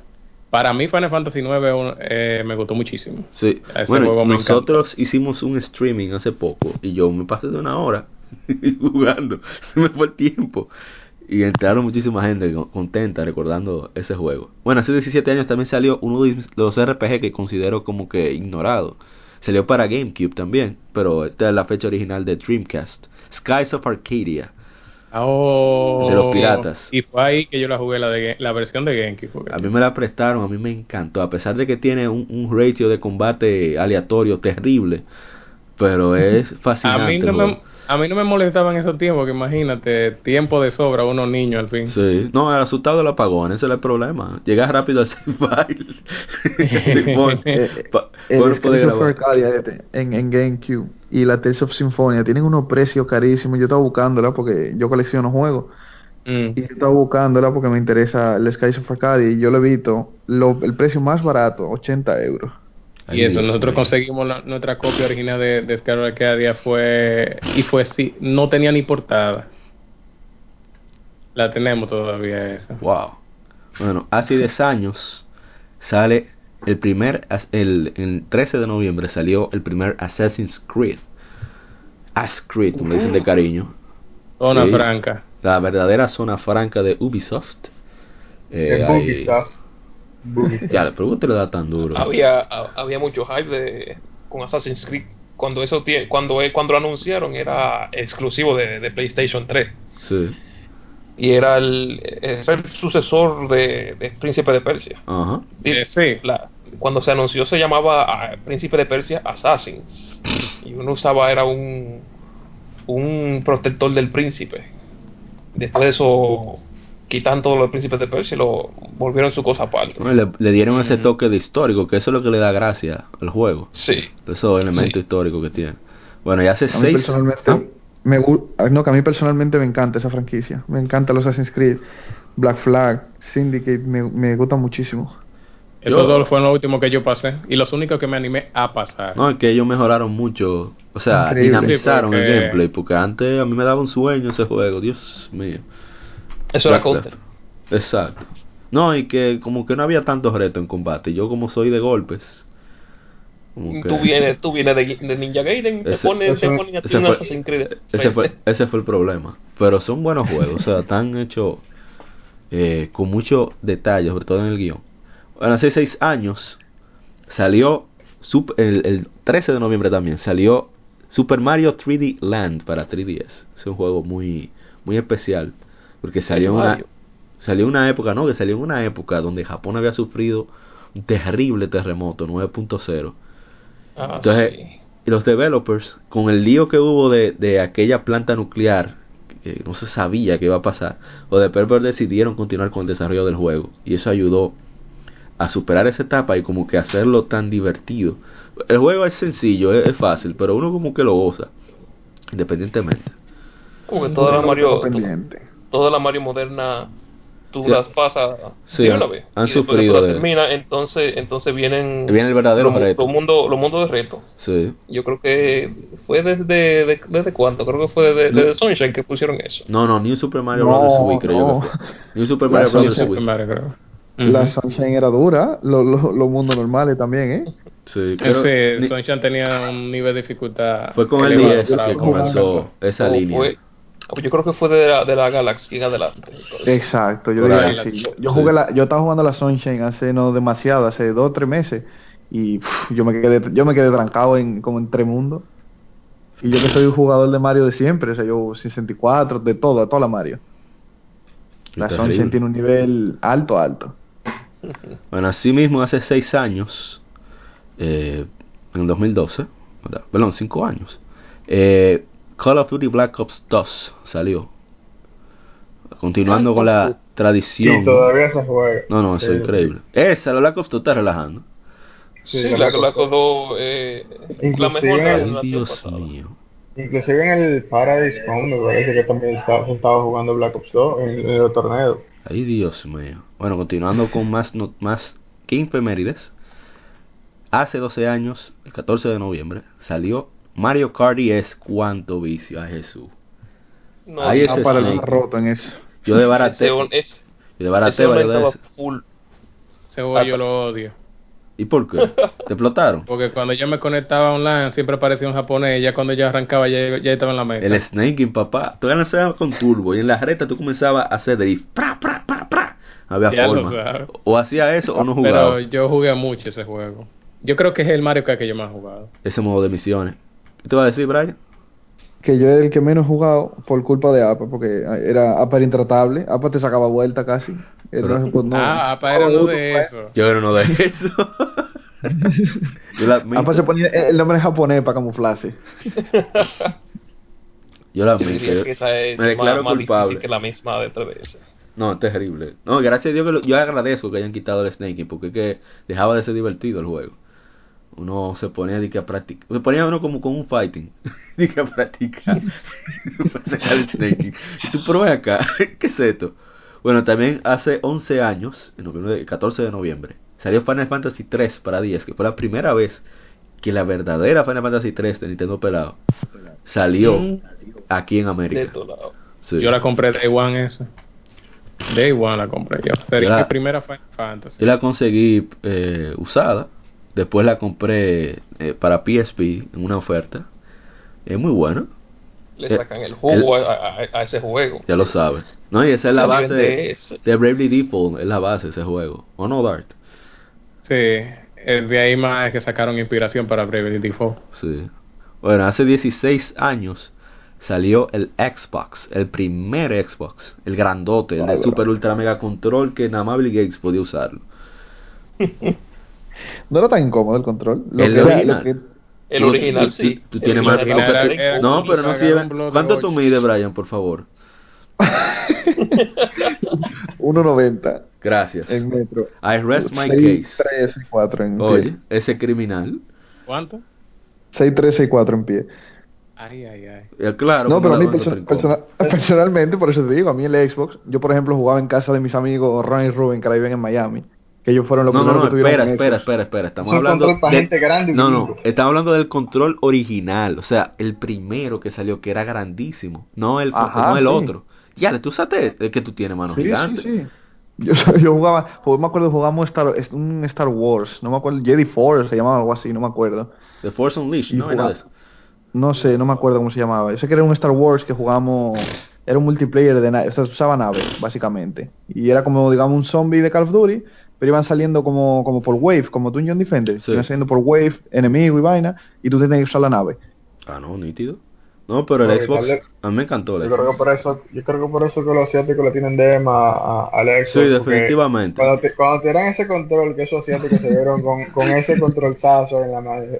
Esto no es para nosotros. No, No, incluso esto- esto cuando salió-. Cuando salió el controller S, le pusieron edición japonesa al principio, pues fue a los japoneses que ellos lo lanzaron. Pues que, óyeme, nada más Eh, Brian no. podía hacer. Brian y Bill Gates, los únicos. Pero el Xbox tuvo un par de juegazos, Star Wars Knights of the Old Republic, muchos ports de PC como Jade Empire. Yo, yo tengo Jade Empire Gaiden. original. Cuando- Ninja Gaiden fue que yo me volví loco. ¿Qué te voy a Jedi decir? Empire, eh, ese- ahí fue cuando. Eso era de Bioware, recuerdo. Sí, también. sí, era de Bioware. Eso fue cuando. Antes de. Antes de que EA pusiera las garras. Sí. La, la Conquer Reload. Hasta con que nítida, Dios mío. Eh, Halo, yo no soy amante del Halo. FPS, pero a mí me encantó Halo 1 y Halo 2. Nosotros, nosotros jugábamos Halo como cosa loca. Sí, pero nosotros, jugábamos en Microsoft, 360. Sí. Microsoft le hizo una troleada con, con la Halo 2 a, lo- a los scalpers. Porque sabe que esa gente compran las ediciones especiales y las venden a precio desorbitado. Entonces, cuando salió la Halo 2, hicieron tantas ediciones eh, especiales, así en caja metálica, que ahora mismo es más caro comprarse la versión normal que la edición especial. Bill Gates trabajando, señor. Ese tigre no coge esa. Bueno, hace también, eh, para la misma fecha, hace 13 años, salió Metroid Prime 2 para GameCube. Mm, Oh, Dios. multiplayer. ¿Cuántas veces se yo pasé trancó. eso? Eh, Básicamente yo no me tranqué, ¿no? Yo la pasé hasta como tres veces. 100% de tanto que la jugué. Tal era igual que yo, era un fiel lector de Club Nintendo. Él tenía su guía ahí a cuarta. No, Ah, yo... ¿cómo No, no. A esa no, no podía. Ay, contra. Bueno, Ahí también, sí, no. también salió eh, Need for Speed Underground 2, un clásico. Uf, yo sí le di vicio a eso. Yo no juego vaina de carrera, pero a ese yo le di duro. Dios. Yo fue el primer, el primer juego de carrera saliendo en Mario Kart que jugué. En- me acuerdo en Play 2, que lo tenía mi hermano Randy, el Play 2. Ese juego no quería acabarse. Yo la tenía original. Ese juego yo le daba para adelante, para adelante y seguía más, más carrera, más carrera. Yo no, yo pude terminarlo porque es que seguían apareciendo eventos. A cada rato seguían apareciendo. Cuando ibas EA era por más- gente. ¿sabes? Ay, ay, ay. Ahora te lo hubiera cobrado todito. Bueno, hace 12 años, ya lo sabe, todito cada uno. Hace 12 años salió ya mi juego favorito de PlayStation 2, Dragon Quest 8, Journey of the Cursed King o Periplo del Rey Maldito. Me encantaba ese juego a mí. Dios. Bueno, lo compraste hace poco. Sí, yo adquirí de nuevo que lo había perdido. Lo presté, pero no me lo devolvieron. Adquirí de nuevo y lo Un tengo ahí en clásico. 3DS. Lo estoy jugando. Yo se lo recomiendo a todo el mundo. Está en español. La, la versión es de América. Es increíble. Ese No juego. está en espa- no es- no está en español de eh, España, no me relajes a bueno, Brian. ¿Por qué tú me relajas a Brian? ¿Qué Brian te hizo a ti? No, lo que pasa, en ese juego, debo decir que en ese juego está excusado que tenga el español de, de, de la península ibérica, porque es un juego basado en la época medieval. Entonces, en inglés, es el inglés de Inglaterra, de, de- del siglo XVIII, por ahí, o más para atrás. Entonces, Shakespeare. en el Ah, juego, ah, entonces, entonces ahí, juego ahí, pega. ahí, ahí tiene sentido. ahí tiene sentido. Ahora, ahora yo siempre, siempre tengo aquí guardado en mi corazón el abocajarro. un clásico. Un clásico. Yo, yo te digo, yo te digo, yo Yo soy, yo soy español y yo la, muchos de los juegos los juego en español. Por ejemplo, O- Horizon Zero Dawn lo juego en español, pero yo Pokémon no puedo jugarlo en español. Imposible, de o sea, yo no puedo. Ese es mi hermano. Parece que ese es mi hermano, lo dice la verdad. bueno, continuando ya con más efemérides, vamos a acelerar un poquito. Salió Batten Kaitos, Eternal Wings and the Lost Oye. Ocean, en el 2004. Dios mío, El cursillo. ese juego El muy cursillo bueno. yo, le, yo le llamaba ese RPG porque Ah. es que tú tenías que aprender a jugarlo. Obligado. O si no, Trancado. eso era suma y resta, porque tú podías, de que a lo loco, de que eh, combinando cartas elementales, al final te hacían una suma y una resta y no le sacabas tú nada al enemigo. Yo, No, tiene la mía todavía. Yo yo la creo. tengo aquí, la Batten Kaitos. Yo la tengo las dos. Yo tengo la Origins eh, de, de Brian. Ah, yo tengo yo tengo las dos. pero y la Origin es tremendo. mucho más difícil. Tremendo juego, ¿verdad? Sí, porque una- un solo deck en la, en, la, lo- en la Origins. Bueno, también PlayStation 2 salió Dragon Ball Z, Budokai 3. Uy. Y Muy para duro Eh, también. ese fue un hit. Sí, muy, no, un exitazo todavía. Eh, y para PC salió Half-Life 2. Ay, mi madre. cuéntanos algo ahí. de eso. ¿Qué no se puede contar de Half-Life? Antes de, ¿Qué- antes de que saliera ese juego, se liqueó eh, una beta del juego. Entonces agarraron y dijeron, ok, ustedes liquean eso, ok, vamos a hacer el juego de cero otra vez. Y así mismo hicieron. Agarraron y ca- cambiaron todo otra vez. Y más que Half-Life, lo que se hizo con ese motor gráfico, que a día de hoy todavía se usa. Bueno, Titanfall 2 todavía está usando ese, ese mismo motor de 2000. wow. Sí, porque el boom de Half-Life no era tanto lo El que juego. hicieron en el juego en sí, sino en las físicas también que usaba. Sí, ese juego era El de los juegos Gun. que usaba, que usaba eh, esqueleto para los personajes. Y muchas cosas tecnológicas. Hoy día ya cualquier motorcito. Por eso nunca va a haber episodio 3. No, ¿para qué? Ya, este Pero que demasiado el dinero. gordo Gabe Newell, ese tigre dejó de programar hace tiempo. Ya el tipo se olvidó de eso. Lo dele papeleta. Esos GIF de lo, de lo pasando cuarto, dinero, dinero, dinero. Eso es lo que se hace Gabe Newell. Está loco. Bueno, hace 10 Sí. años salió un juego muy especial para muchos de los que estamos aquí. Uncharted Drake's Fortune salió por primera vez. 16 de noviembre de 2007. Lo máximo. No, no, no, no. yo no, lo no, no. acabé. Yo, yo todavía tengo esa muletilla. Yo lo acabé este verano cuando estaba en República Dominicana. Por Es- primera vez. Ese fue el primero que yo jugué en Play 3. Digo, mi PlayStation 3 era, era versión. Era versión. Ah. eh, Uncharted. Ese era el Tenía de. pata. Ajá, sí, yo recuerdo. Bueno, Creo ya que era se... 130, 135 por ahí que tenía de, de disco duro, no recuerdo. Bárbaro. Bueno, hace 17 años salió eh, WWF No Mercy para 64. Oh, Uh, sí. Ese sí Oh, se jugó. Bárbaro, bárbaro, no me. Ese ¿Cuál era, ese era el que se decía, ese era el que to- todos los fanboys decían en- de, de PlayStation. No, no, no. Eh, en verdad, ahí en, en lucha libre no hay quien, no hay quien pueda en 64. Ahora, te una cosa, yo creo que No Mercy fue el que, que sembró, que sembró el, el camino para lo que es Dark Souls y, y, y, y Bloodborne en la rodadera. Porque Eso era fijo. Ahí no hubiera esa gente que se parara normal. sí. Era rodando y rodando. Se Hace- vició, se vició mucho, sí. Hace, hace 16 años salió también, bueno, y el día de hoy tam- también salió Luigi's Mansion y el GameCube. También el Luigi's Mansion para GameCube. Ese Wow. juego muy duro. Una particularidad de ese juego es que originalmente estaba planeado para verse 3D. El 3D estereoscópico. Cuando, cuando época. salió ese juego, yo recuerdo que yo fui a par de tiendas y, el, y los juegos de GameCube, los primeros, yo no lo veía en la clásica, en su clásico, eh, o sea, donde venían siempre, su carátula normal, todo. Eh, venían como en unos sobres. Algunos lugares yo llegué a verlo como si fueran sobres. Nunca, nunca pude ver eso. eh, Personalmente. Yo llegué a verlo así como unos, unos, unos, unos panfletos así que tenían el disco adentro. Y yo, wow. Y, y Luigi's Mansion fue uno de los últimos juegos que yo jugué de GameCube. Nunca Yes. pude encontrarlo cuando, cuando tuve GameCube. Cuando yo entré en GameCube ya estaba eh, Mario Sunshine y yo entré por ahí, seguí con, yo con esos juegos, aquí. pero muy bueno. Yo, yo, yo la agarré y la pasé, la pasé como dos o tres veces para sacarle el 100% porque había muchas cosas que uno dejaba botado. No, y la versión de 3DS, o sea, la continuación muy bueno también. Un juego que más me ha gustado a mí en, en 3DS. La, ve- la versión de 3D es muy buena, yo la también la jugué. 3DS. La, la jugué. Lo único fue que a la de 3DS le agregaron fue el, lo de las misiones que tú tenías que repetir Sí, varias había que llegar varias como, veces. como a cierto tope de, de, de cierta cantidad de fantasmas y eso. Si no, no avanzaba. Ujú. Bueno, y la de GameCube era más como si fuera Resident Evil, que tú estabas en una mansión y, y ahí tú resolvías todo.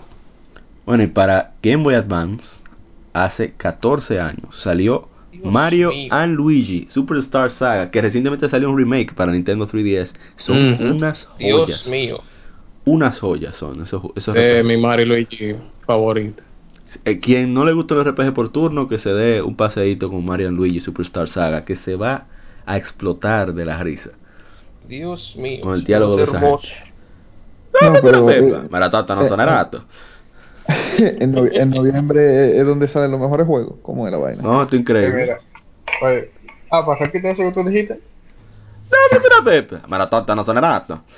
Oye, mira, todavía, oye, cuando yo no sé yo qué hacer con mi vida, yo agarro y le digo eso a mi mamá. Oye, yo no entiendo qué carajo. ¿Cómo este tigre se le ocurrió esa vaina? A Charles Martínez, bendito sea Charles Martínez. Y continuando con el game, con Mario, sale Mario Kart Double Dash el mismo día que Mario Luigi Superstar Saga para GameCube. Lo máximo. Ya se le dimos duro, Brian. Dios santo. Pero, pero mucho. esa esa Cambio, carrera coger el personaje. ¡Pero el Z! ¡Pra! A- los Baby Mario con el perro. El Mode de, de ese juego lo jugué mucho, el de que era con el sol de, de Mario Sunshine, que tú lo tenías que robar No, y los otros. cuando tú, tú cogías a, a, a Bowser o a, Bowser Jr. y tiraban en la pista de, los hermanitos, la pista de los hermanitos, que es haciendo drift, nada es más. un círculo. Ajá. Y yo- que ese, ese, ese caparazón cruzaba de lado a lado. Sí. Por ese juego fue que yo compré. En mi GameCube tenía cuatro controles: ese juego y los Mario Party. Excelente. Yo Mario personalmente jugué muchis- mucho más la de Wii, porque nosotros jugábamos ahí la de Wii, chacho. Eso No, fue la La de de Wii, Wii, tú te no pasaste. sé qué fue. Ya yo. Mario Motores. Cuando empezaron, exacto, cuando empezaron con los motores, oye, eso fue un vicio. Eso era hora y hora. Nosotros jugábamos hasta 7 y 6 horas diarias con mis hermanos, mis amigos y vaina. Si no me equivoco, la Mario de Wii, la Mario Kart de Wii es la más vendida, Sí, ¿verdad? tienes récord, sí, tienes récord. Sí, creo. es la más vendida. Después sigue la de Increíble. 10. y Muy, después muy, la, muy de, buena la de Wii. Wii. La de 8, la 8 a mí me gustó muchísimo también. Eh, La bueno, ya. la nueva, la de Wii. Ah, Ajá, la de Wii U y Switch. Toda- todavía yo no la he jugado. Muy, Muy buena. Muy Hemos buena. estado jugando mucho eh, este verano cuando yo fui. Yo fui hace, hace dos veranos y, y, y me dieron en la madre, quedaba séptimo en toda la pista. Por lo menos ahora ganaba alguna. Bueno, ya siguiendo con las que efemérides que tenemos que terminar porque falta el tema todavía de la semana. Tenemos que salió un juego muy importante para la era de los 128 bits. Se trata de Metal Gear 3 Snake Eater. I don't know, Kaz. Mi Kaz. Mi about Gear Kaz. favorito. Mi- la- oye, esa, esa es la mejor. Y para, para un juego de, de ese tiempo, de 2000, 2004, esa, esa selva estaba viva. No, increíble. Eh, yo a- aún estaba descubriendo cosas cuando la jugué en 3DS. Por ejemplo, toda la, toda la planta que, que hay ahí, tú, la, tú le puedes disparar y, y comértelo, toda la, toda la fruta. Tú puedes, por ejemplo, hay una, hay una sección que hay unos perros guardianes. Tú puedes agarrar y tirar eh, carne que tú tengas de comida. Y ellos van y se la comen y tú lo puedes dormir Está- ahí, está, cosas así. está llena de detalle entonces. ah. Y el soundtrack de ese juego. Ah, increíble, increíble. No, Ahorita ese mismo estaba yo oyendo una versión jazz de, del- del tema principal del juego. Muchacho. no tiene el soundtrack de ese juego, la partitura es.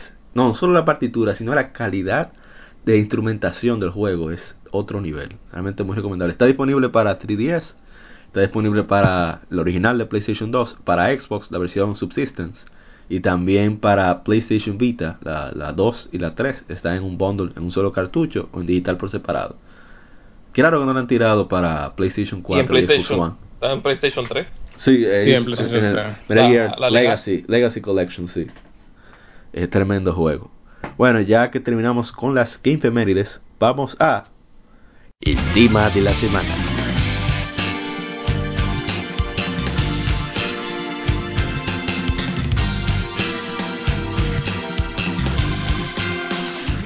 El tema de la semana. Vamos a hablar acerca de Game of the Years de 2017 y de Game Awards.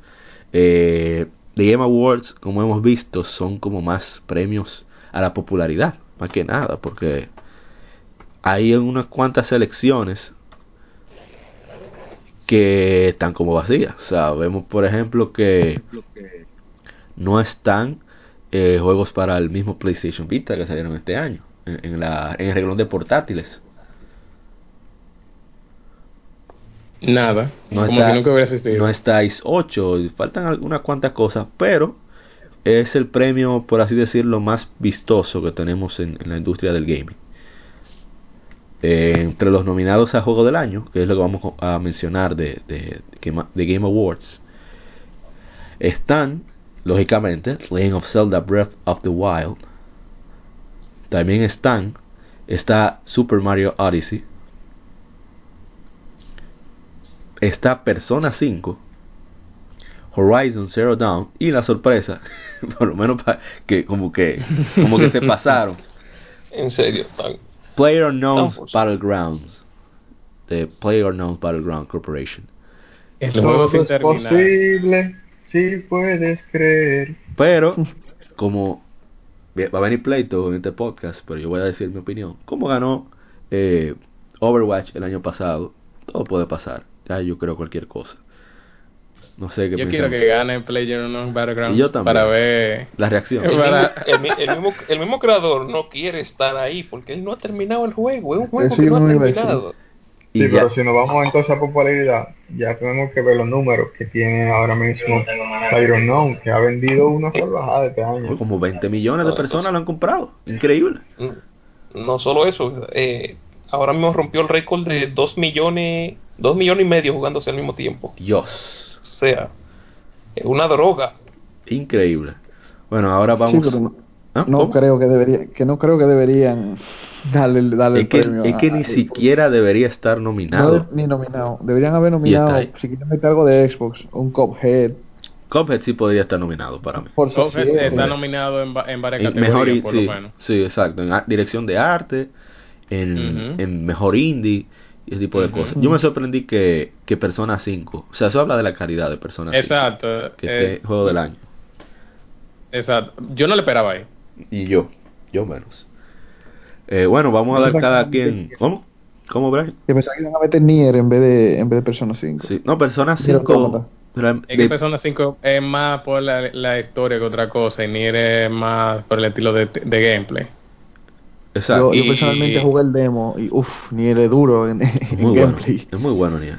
Persona 5 tiene de todo, eso es lo que pasa. Es rico en todo. Nivel visual, el sonido, la- el guion, el, el diseño de los personajes, o sea, cómo están escritos los personajes, la interacción y el gameplay de de combate batalla. es increíble también. O sea, no tiene desperdicio el juego, o sea, se merece. Bueno, vamos a decir cada quien su- sus opiniones personales, su opinión general de quién cree que lo merece, aparte de lo que más le gustó. ¿Y quién cree que gane en The Game Awards? Vamos a comenzar con mi hermano Brian.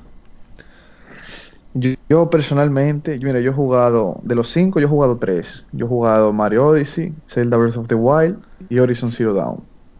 Personalmente, eh, quiero, quiero que gane uno de Nintendo, para que fortalezca el año del Switch, para que, para que haya más convicción alrededor del Switch.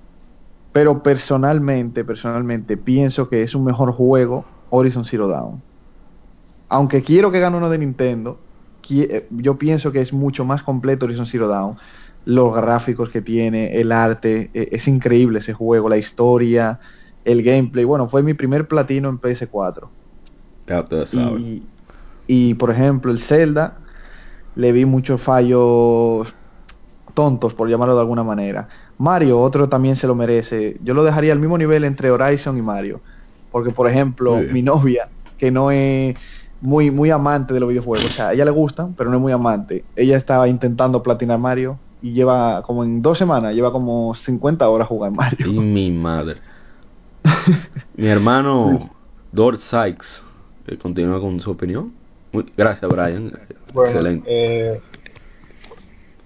de, no, no he jugado, o sea, yo he jugado un poco de la, de la Zelda Breath of the Wild, he jugado Horizon Zero Dawn, eh, he jugado también un poco de Persona, no, o sea, todavía, todavía no he terminado, y también he visto, por ejemplo, lo que es PlayerUnknown, que es interesante comentar que si se va a popularidad, realmente PlayerUnknown Battleground ti- tiene la, la posibilidad de salir como una sorpresa este año, ya que porque, o sea, porque tiene un elemento de, de adrenalina que, que, he visto que a la persona realmente la, la tiene enviciada, o sea, es, básicamente una adicción porque crea un, un sentimiento que, por ejemplo, que el juego con tú programando, por ejemplo, un, un boss battle o algo, no te va a dar tan tan seguido como se hace en, en, en Play, en PlayerUnknown Battleground.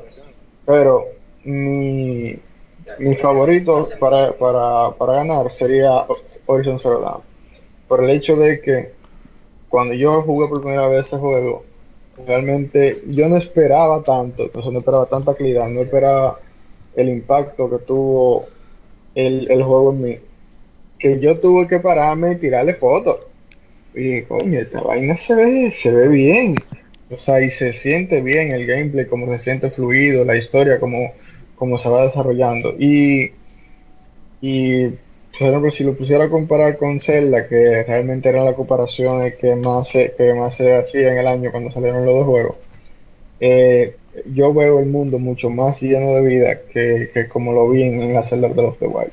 Por eso entonces yo me iría más con Horizon Zero Dawn y si, si, si fuera a popularidad de, o sea, a las personas, me, o sea, me no me sorprendería ver a, a PlayerUnknown di que ganando el, el Games Award. Ah, muchas gracias, Hardy.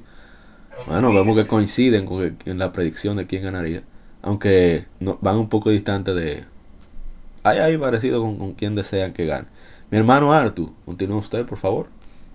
Bueno, quitando a Player Unknown, que realmente no, no me llama. Bueno, ustedes entienden. Eh, me, encan- me gustó mucho la celda Breath of the Wild porque a pesar de ser un- una celda en 3D, es un juego abierto, más abierto como si fuera la, la celda 2D. Y el juego está hecho eh, para que tú sea tú el que y, te ponga a inventar con lo que eh, ofrece el juego. Por ahí en YouTube hay mucha, mucha, muchos videos de cómo la gente eh, prueba la creatividad que, que- que tiene el juego. Puede ver la Mario Odyssey, se ve hermosa. Me encanta, me encanta la, la vuelta de tuerca que hicieron con, con el juego. Y no puedo decir nada de la, de la Persona 5 ni de la, eh, Horizon porque no la he podido jugar. Pero por mí que se vaya con, con Nintendo, cualquiera de los dos. Ok. ¿Y tú crees que gane entonces Player No Battlegrounds? Eh, en The Game Awards, Por- por lo menos. Podría ga- ganar, podría ganar. Pero no creo que se lo merezca. Oh, no, es- en eso estamos. En, en quién En tú eso crees que estamos de gane. acuerdo. En quién, Pero- quién tú crees que gane, pero no quién tú quieres que gane. O sea, tú crees que gane Player Unknowns entonces. Bueno, podría ganar o Player Unknown eh, o Zelda Breath of the Wild. Ok, nítido. Yo- mi voto está entre esos dos. Ok. Mr. Dart, le toca a usted. Bueno, yo opino que para mí, a mí me gustaría que ganara Persona 5. ¿Por qué? No es porque solamente eh, el juego tenga una buena historia, sino que para que demuestre que todavía los juegos así, los RPG japoneses, todavía tienen validez en el mercado. Que los RPG por turno todavía siguen siendo algo. Square Enix, una galleta para Porque ti. es- exacto, porque Square Enix dijo claramente que ya eso- ese tipo de modelo de gameplay ya no es factible en esta sociedad. Ahora en esta sociedad gaming. Pero, eh, pero yo jugué, yo no terminé Zelda, la jugué un buen rato. eh, terminé Horizon Zero Dawn, impresionante juego de guerrilla. Eh, guerrilla hizo un buen trabajo con Horizon. Eh, para que se quedaran haciendo Killzone fue muy buena idea que ellos abandonaran Killzone y se dedicaran a hacer ese, tipo de juego. Eh, Mario no le he podido jugar, pero por lo que he visto, Mario. Mario. Si, pues, si me pusieran a elegir eh, sacando personas, me gustaría que ganara Mario. Pero hay que ser un poquito más objetivo y por la popularidad y como estamos en este tipo de, de cómo se mueve los trending en gaming, PlayerUnknown Battleground mm, puede ganar. Ah, nítido. Bueno, ahora voy a compartir mi opinión. Yo pienso que si gana de los cinco nominados en The Game Awards específicamente, si ganara Zelda, Mario Odyssey, Horizon Zero Dawn o Persona, yo no tendría problema. Pero como es The Game Awards es un premio de, voto popular y uno puede darse cuenta con el jurado que tienen, que invitaron medios desconocidos de Japón y ese tipo de cosas. Va a ganar probablemente Player No Battlegrounds, lamentablemente. Pero a mí me gustaría que ganara Persona 5 por, por la situación similar a la que dijo Dart, de que desde, desde que salió Mass Effect y salió Final Fantasy 13 que se enfrentaron ambos estilos de RPG, los juegos japoneses se han visto rezagados podría decir que justamente por un tiempo sí, eh, realmente los juegos japoneses bajaron su calidad comparado con, los avances que lograron los occidentales. Pero fue un periodo muy corto y creo que se ha, se ha sido muy injusto en el medio gaming con los juegos japoneses. Entonces me gustaría que ganara Persona 5 por eso, pero no me, no me molestaría para nada que ganara Mario Odyssey o Horizon Zero Dawn. Ahora, ¿quién yo creo que merecería estar ahí? Tanto ni era Autómata como Nioh, que sorprendió. Yo no esperaba tanto de. Mira que yo soy fan de Team Ninja, pero no esperaba eh, un trabajo tan bueno. Tart, tú lo sabes que probaste el beta. Eh, con Nioh, eh, increíble. Yo quedé fascinado con el juego. Y me gustaría, creo que merecía estar ahí también Is 8, la Crimosa Ostana, porque en todo aspecto el juego, quizá en el gráfico cae un poco, pero el juego es extraordinario, no excelente, no, extraordinario y Dart que, pudo jugarlo.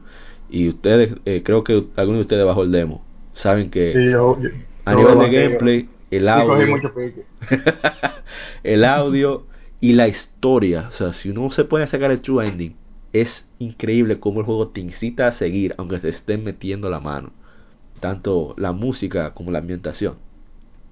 Entonces eh, eso sería el tema de la semana de, que el juego del año y sobre The Game Awards. Así que para la próxima semana tendremos otra discusión.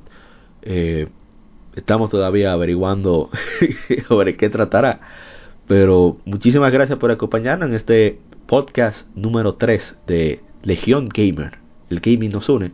Estuvo con nosotros mi hermano Brian Martínez de Retro Gamers Martínez.